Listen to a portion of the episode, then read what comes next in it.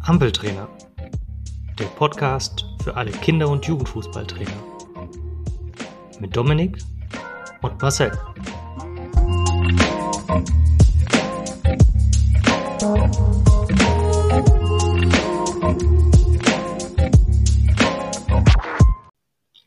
Folge 1 Der ideale Trainer.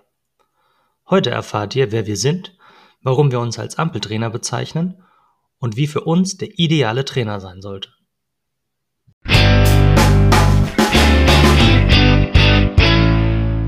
Herzlich willkommen zur ersten Folge von Ampeltrainer, der Podcast für alle Kinder- und Jugendfußballtrainer. Mein Name ist Marcel. Mein Name ist Dominik. Und wir wollen gemeinsam in den nächsten Folgen mit euch an eurem Trainerdasein arbeiten.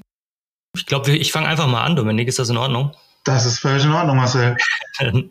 ähm, mein Name ist Marcel, ich bin 32 Jahre alt, bin äh, Sportlehrer an einer Gesamtschule und seit äh, ja, 2008 als Trainer im Kinder- und Jugendbereich, aber auch im Seniorenbereich unterwegs und bin da sowohl im Breiten- als auch im Leistungsbereich tätig gewesen. Und seit 2014 bin ich als Demo-Trainer für den DFB in Hessen unterwegs.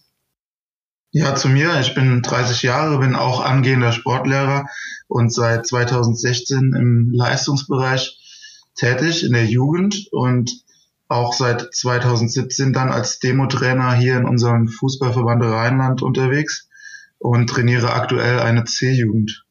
Aber Marcel, erzähl unseren Hörern doch mal, was überhaupt ein Ampeltrainer ist und was der Titel eigentlich bedeuten soll.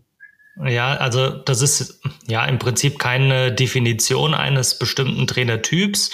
Ähm, ich arbeite ganz gerne äh, damit äh, zu sagen, das sind eigentlich wir alle. Eigentlich alle Trainer sind irgendwie Ampeltrainer oder irgendwann mal zwischendurch Ampeltrainer. Und zwar stelle ich mir das so vor, ich bin auf dem Weg von der Arbeit nach Hause oder direkt ins Training und stehe an der Ampel und überlege, was mache ich denn heute eigentlich im Training? Und ich glaube, das geht uns allen so, ähm, dass wir oft nicht die Zeit finden, unser Training so intensiv zu planen, wie wir es uns gerne vornehmen würden. Und das ist kein Urteil über eine bestimmte Art von Trainern, sondern ähm, ich glaube, das ist eher die Regel als die Ausnahme.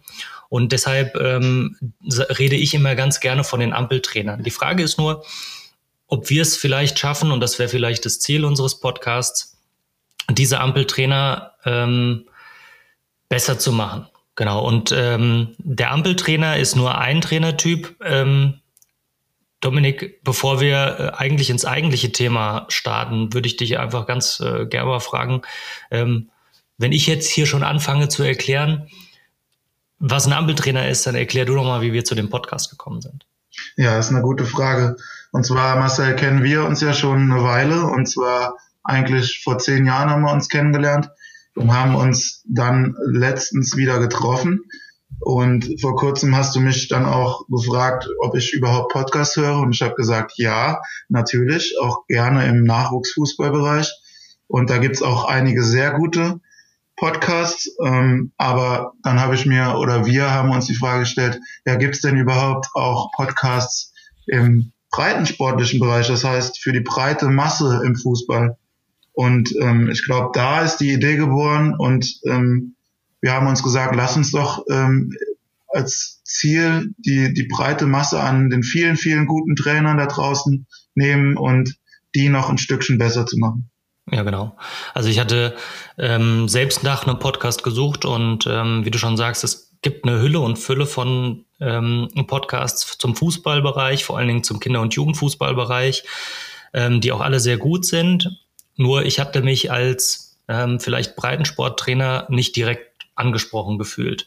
Und ähm, das wollen wir äh, ja an dieser Stelle ändern.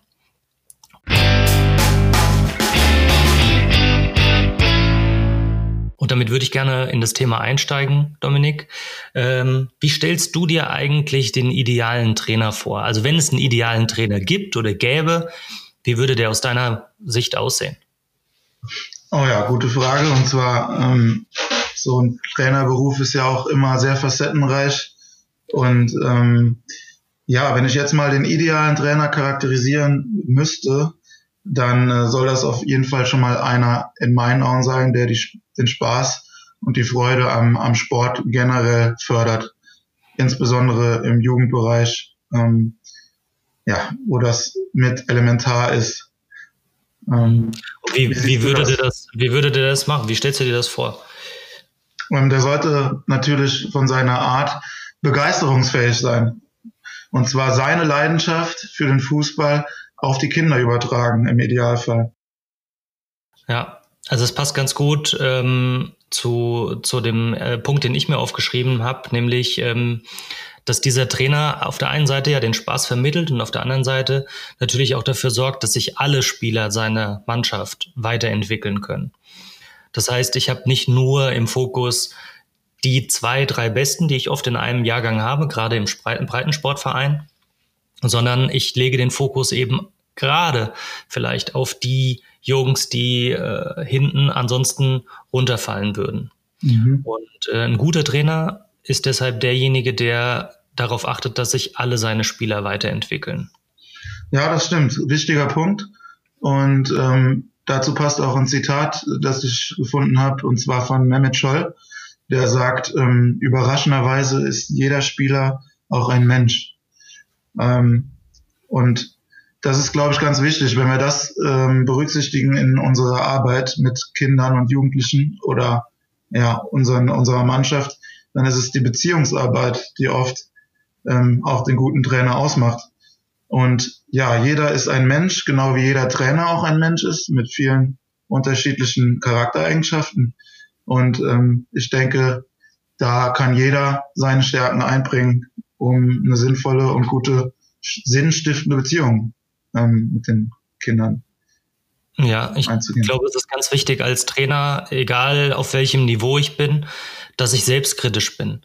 Also, dass ich ähm, das, was ich tue, jeden Tag auf dem Platz, neben dem Platz, mit den Kindern, mit den Erwachsenen, je nachdem, auf welchem Bereich ich mich da beziehe, ähm, dass ich mich hinterfrage, ob die Dinge, die ich mache, richtig sind und dann die richtigen Schlüsse draus ziehe. Ja, das mhm. ist, glaube ich, ein wichtiger äh, Punkt der Beziehungsarbeit, den du auch ansprichst. Absolut. Und wie kann ich das erreichen? Indem ich natürlich sozial kompetent bin. Ähm, was ist das? Das ist ein, ein, ein hoher Begriff.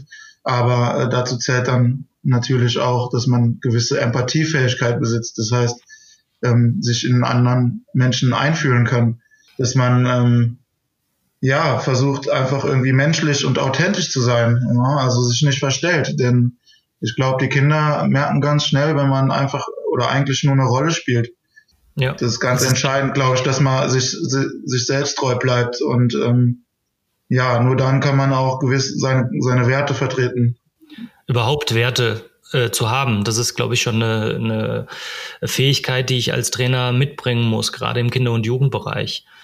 Ja, also, mhm. dass ich dass ich äh, diese Werte habe und dann an zweiter Stelle auch diese Werte nach außen trage. Das heißt, ich bin Vorbild für die Kinder. Und ich glaube, der ideale Trainer oder der gute Trainer ist eben jemand, der gleichzeitig auch Vorbild ist. Mm, absolut. Und ähm, dieses Vorbild oder dieses gute Beispiel ähm, muss er jedes Mal neu leben. Und die Werte, für die er eintritt oder für die, für die er sich entschieden hat einzutreten, sollte er entsprechend auch in jedem Training und jedem Spieltag vorleben. Weil ich glaube, letztendlich ähm, bilden wir keine Maschinen aus, sondern wir bilden ja aus. Und ähm, der Spieler steht im Vordergrund mit, mit seiner, auch seiner wiederum facettenreichen Persönlichkeit. Und ähm, die wenigsten schaffen es natürlich in den Leistungsbereich, geschweige denn in die Bundesliga. Und deswegen müssen wir versuchen, die Persönlichkeit auszubilden. Mhm. Äh, wenn du jetzt äh, an der Persönlichkeit ausbilden, dann äh, sprechen wir ja insgesamt von allen Kindern. Ähm, was denkst du denn dazu?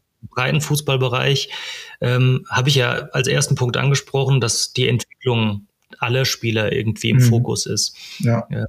Also ich sehe da entscheidende Vorteile, dass ich diesen Fokus nicht auf diese zwei, drei Besten lege, sondern gerade auf die die nicht so stark sind. Ähm, wie stehst denn du dazu? Ähm, ja, das, das sehe ich ähnlich. Also wir müssen jeden mitnehmen. Ähm, und die Gruppe ist nur so stark wie das schwächste Glied, sagt, hat man bei der Bundeswehr gesagt. Ja, was, was bringt uns letztendlich in einem Mannschaftssport, wenn wir zwei, drei äh, gute Spieler ähm, besser machen und die anderen vernachlässigen.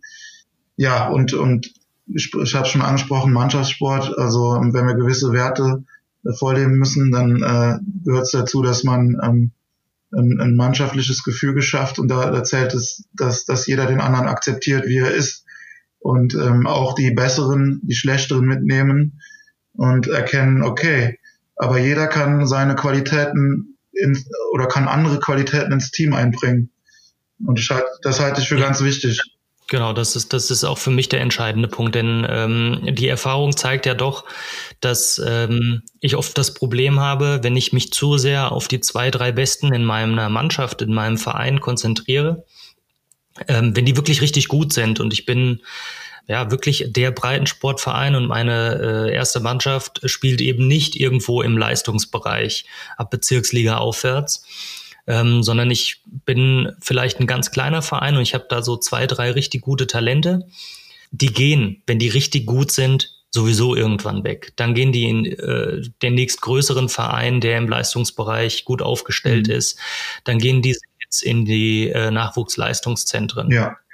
Nur wenn ich mich zu sehr auf die fokussiere und äh, diese anderen zwei, drei Schwächeren hinten runterfallen lasse, dann laufe ich natürlich Gefahr, dass ich ab einer gewissen Altersstufe eben keine Kinder mehr zur Verfügung habe, weil ich dann die obere, die Spitze verliere. Mhm und gleichzeitig diejenigen verliere, die sagen, naja, ich spiele ja sowieso keine Rolle.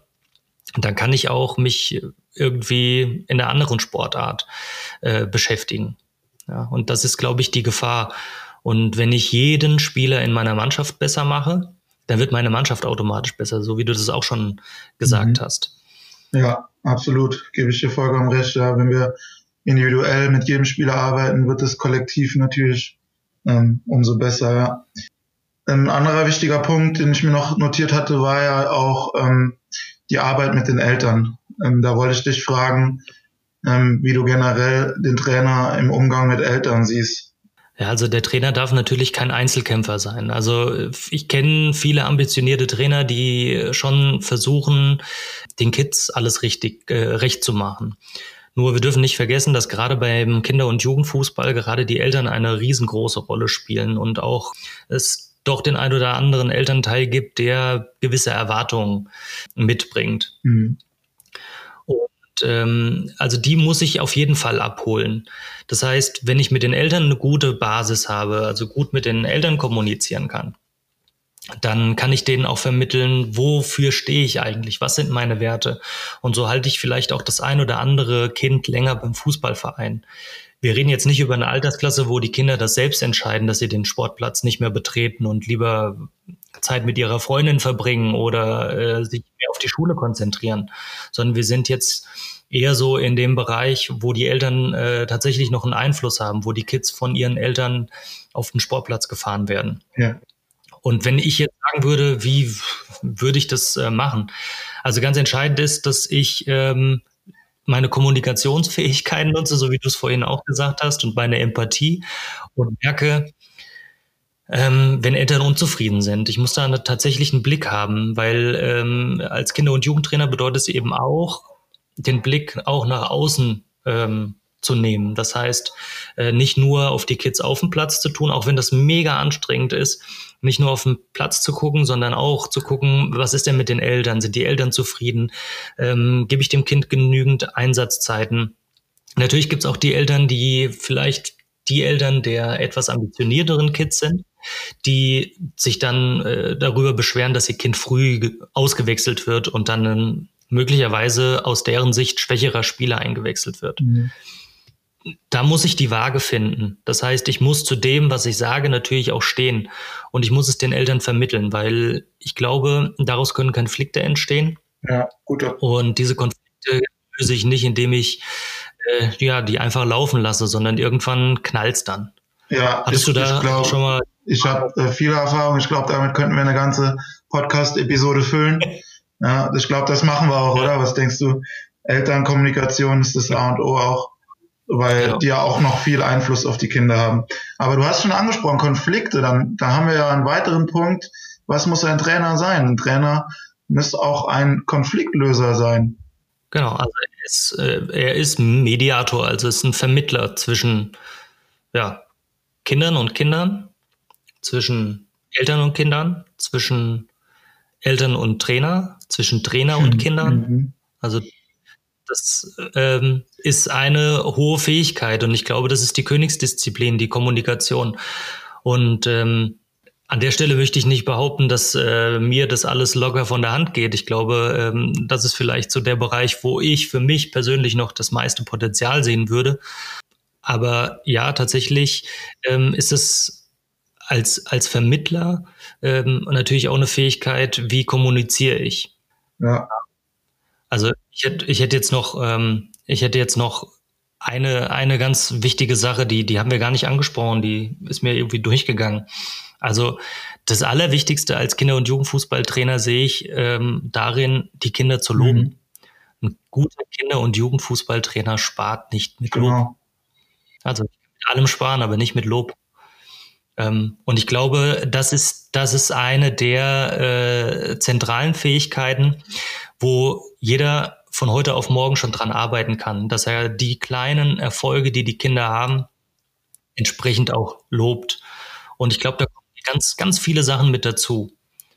Also wenn ich Kinder lobe, dann ähm, vermittle ich Spaß. Also ich motiviere sie. Mit Motivation kommt der Spaß. Ich äh, bekomme aber auch das Vertrauen von den Kindern. Ja, also ähm, dass die Kinder äh, besser zuhören, dass die die Dinge, die ich sage, annehme. Und ich glaube, wer gut mit Lob umgehen kann, ähm, der lernt auch mit Kritik umzugehen. Und ähm, wenn ich das schaffe, dann bin ich schon ein, ganzen, ganzes Stück weiter.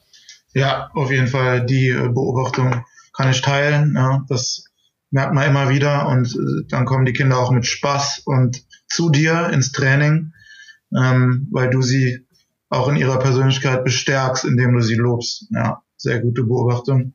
Ähm, jetzt haben wir viele Eigenschaften schon genannt, ähm, was dann überhaupt den idealen Trainer ausmacht. Aber äh, muss ich letztendlich alle Eigenschaften, die wir so genannt haben, ähm, in mir haben und ähm, muss ich alles sein? Bin ich ein schlechter Trainer, wenn ich, wenn ich ähm, eine Sache wie zum Beispiel ähm, den, den Umgang mit den Eltern jetzt nicht voll drauf habe? Wie siehst du das? Naja gut, wir haben ja über den Ampeltrainer gesprochen und ähm, natürlich ist es nicht das Ideal und es steht in keinem Lehrbuch drin, dass ich mein Tra äh, Training auf dem Weg von der Arbeit nach Hause irgendwie plane, sondern ähm, da steht, man soll sich vorher Gedanken machen, was möchte ich trainieren, aber es ist natürlich nicht die Praxis. Und ich bin aber nicht ein schlechter Trainer, nur weil ich das so handhabe. Also ich denke, äh, wir haben hier den idealen Trainer einmal äh, zusammengebastelt. Also ich glaube, ich weiß es nicht, ob es diesen idealen Trainer gibt. Ich denke, es gibt große Trainerpersönlichkeiten auf dieser Welt. Aber ob es den idealen Trainer wird, äh, gibt, das können wir, glaube ich, gar nicht so beurteilen. Ähm, denn wenn wir jetzt Namen nennen wie äh, Jürgen Klopp, wie äh, Hansi Flick aktuell oder äh, Pep Guardiola, der hat natürlich seinen Stuff noch mhm. um sich herum. Und ähm, ich glaube, die eine oder andere Schwäche, die diese Trainer möglicherweise haben, können die eben durch einen anderen Professionellen in ihrem Team auch ähm, irgendwie mhm. wettmachen. Das kann ich als Kinder- und Jugendfußballtrainer in einem kleinen Verein nicht, wenn ich teilweise vielleicht sogar gar keinen Co-Trainer habe oder äh, keine Eltern habe, die da irgendwo mit, mit reinspringen. Ich denke, ich weiß ja, wie du das siehst, aber der ideale Trainer, den gibt es wahrscheinlich nicht. Aber ich glaube, jeder, der ein paar von diesen Punkten, die wir genannt haben, ähm, in sich trägt oder die vermittelt, der ist schon ein guter Trainer. Gut, und äh, wenn wir jetzt mit dem Lob äh, abschließen, dann ähm, äh, stelle ich fest, dass in unserem Gespräch eigentlich hauptsächlich diese, diese Soft Skills, also diese, diese Kompetenzen ähm, im Mittelpunkt standen, die, ja, sag ich mal, äh, eher aus meiner Persönlichkeit herauskommen. Aber worüber wir gar nicht gesprochen haben, ist irgendwie so der Bereich der Fachkompetenz. Also natürlich gehört das auch zum mhm. Trainer da sein. Ja, absolut. Ähm, also es ist ein Mix aus beidem, ja. Und die Fachkompetenz ähm, ergibt sich ja aus vielen, vielen Hilfsmitteln, die es da draußen gibt in erster Linie sehe ich da natürlich auch die Trainerausbildung, die es in den, Lo den, den lokalen ähm, Verbänden ähm, gibt. Und zwar gibt es da ja ähm, die Trainer, äh, die Kindertrainerlizenz. Ähm, das, da bekommt man ganz viel Handwerkszeug mit, ähm, das uns hilft, wie, wie ich tagtäglich mein Training gestalten kann. Ähm, ich glaube, jeder Trainer, ähm, der vielleicht auch ähm, weiterkommen will und ähm, seine Kinder wirklich verbessern will, sollte mal so eine ähm, Lizenz machen, auch wenn es nur die unterste Stufe ist. Da bekommt man schon ganz, ganz viele Tipps und Hinweise. Aber jetzt, solange äh, ja, aktuell die Situation ist, wie sie ist, äh, finden natürlich solche äh, Sachen genau. nicht statt. Da gibt es ja. natürlich auch wieder Möglichkeiten, wie ja. man sich verbessern und ja, zum Beispiel diesen Podcast, das wäre wär so eine Möglichkeit. Wenn du jetzt einen Tipp hättest für äh, den, sag mal, Breitensporttrainer ohne Lizenz, der jetzt diesen Podcast zuhört, welchen würdest du nennen? Also welchen praktischen Tipp, welche Fähigkeit ähm, müsste ein guter Trainer im Bereich äh, der Fachlichkeit aus deiner Sicht haben? Ja, er sollte wissen, wie man ein Training strukturiert. Ähm, da gibt es auch gewisse Punkte mhm. zu beachten, glaube ich. Ähm, die ähm, auch Kindern wieder mehr Spaß aufs Training machen. Ich würde nur sagen, dass, ähm, dass ich glaube, der Anfang schon getan wäre, wenn man sich einmal tatsächlich mit der Art und Weise, wie Training heute eigentlich sein sollte, auseinandersetzt. Denn ähm, viele kennen das Training aus ihrer eigenen Fußballzeit. Und ich glaube, in den letzten, ja, vor allen Dingen zehn Jahren hat sich im Kinder- und Fußballbereich einiges getan. Und äh, wir möchten an der Stelle einfach klar machen, als guter Trainer sollte ich mir so ein paar Punkte für jede Trainingseinheit äh, mitnehmen, also auf die ich im Prinzip immer achte. Das eine ist dazu, äh, das, was wir eben angesprochen haben. Ich spare nicht mit Lob, egal in welcher Übung, mit welchem Kind. Ich spare nicht mit Lob. Ähm, so eine zweite Sache, die mir persönlich immer ganz wichtig ist, wo ich mich immer dran erinnern muss, wenn ich eine Trainingseinheit mache, die prüfe ich ab äh, sorge ich für genügend Ballkontakte für alle Spieler. Mhm.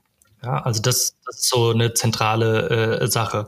Das heißt, ich kann nicht, also ich bin ein totaler Fan von Spielformen. Also ich mache so wenig wie möglich Übungsformen drin. Ähm, nur ich muss die Spielform natürlich auch so wählen, dass alle, alle daran teilnehmen mhm. können. Ja, also entweder teile ich die Gruppen irgendwie auf. Also das geht jetzt schon sehr ins Detail, aber dass ich dafür sorge, dass jeder Spieler genügend Ballkontakte hat. Und ich als Trainer sollte mir natürlich vorher Gedanken machen, auch wenn ich gerade dieses klassische Ampeltraining mache, so wie wir es am Anfang angesprochen haben, ähm, welchen Zweck verfolge ich eigentlich mit meiner Übung? Das heißt, ich kann Kinder natürlich in einem Passquadrat äh, eine halbe Stunde lang sich warm laufen lassen. Aber die Frage ist, was hat das Kind dadurch gewonnen? Ja, und da müssten wir, und das gehört eben auch zu dieser Kompetenz, auch selbstkritisch sein. Und da lege ich jedem ans Herz, der ähm, gerne Kinder- und Jugendfußballtraining macht, dass er sich intensiv auch mal äh, damit auseinandersetzt, wie das eigene Training ist, eben diese Selbstkritik mal zu üben. Und ansonsten wollen wir natürlich äh, in den nächsten Folgen aus der Praxis für euch in der Praxis äh, ein paar Tipps mitbringen. Das heißt, wir ähm, wollen in den nächsten Folgen darüber sprechen, wo bekomme ich eigentlich Informationen, weil wir sagen, ja, man kann sich informieren. Ähm, die Fülle an Informationen ist unsagbar groß und ähm, wir wollen euch das ein bisschen zusammenfassen und sagen, wo könnt ihr wirklich ähm, das, das richtige Training oder die richtigen äh, Übungen für euch finden das würden wir gerne bewerten. Dann natürlich auch, ähm, so wie Dominik das schon angesprochen hat, mal darauf eingehen, welche Möglichkeiten der Qualifikation gibt es eigentlich? Also wie kann ich mich als Trainer eigentlich weiterentwickeln? Ja, dann wollen wir auf einzelne Bereiche ange eingehen, wie zum Beispiel, ähm, wie kann ich Rituale in das Training einbauen und vieles mehr. Wenn ihr als Zuhörer eine Idee habt, welches Thema wir unbedingt in unserem Podcast mal behandeln sollten, dann ähm, schreibt uns doch bei Facebook, Instagram oder Twitter unter Ampeltrainer Podcast oder dem Hashtag Ampeltrainer. Und ähm, vielleicht könnt ihr demnächst Teil unseres Podcasts sein.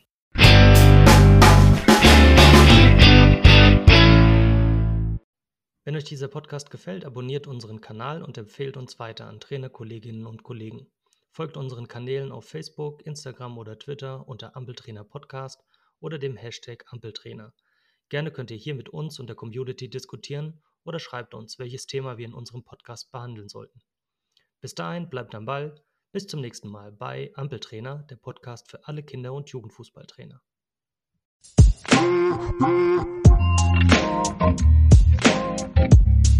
Musik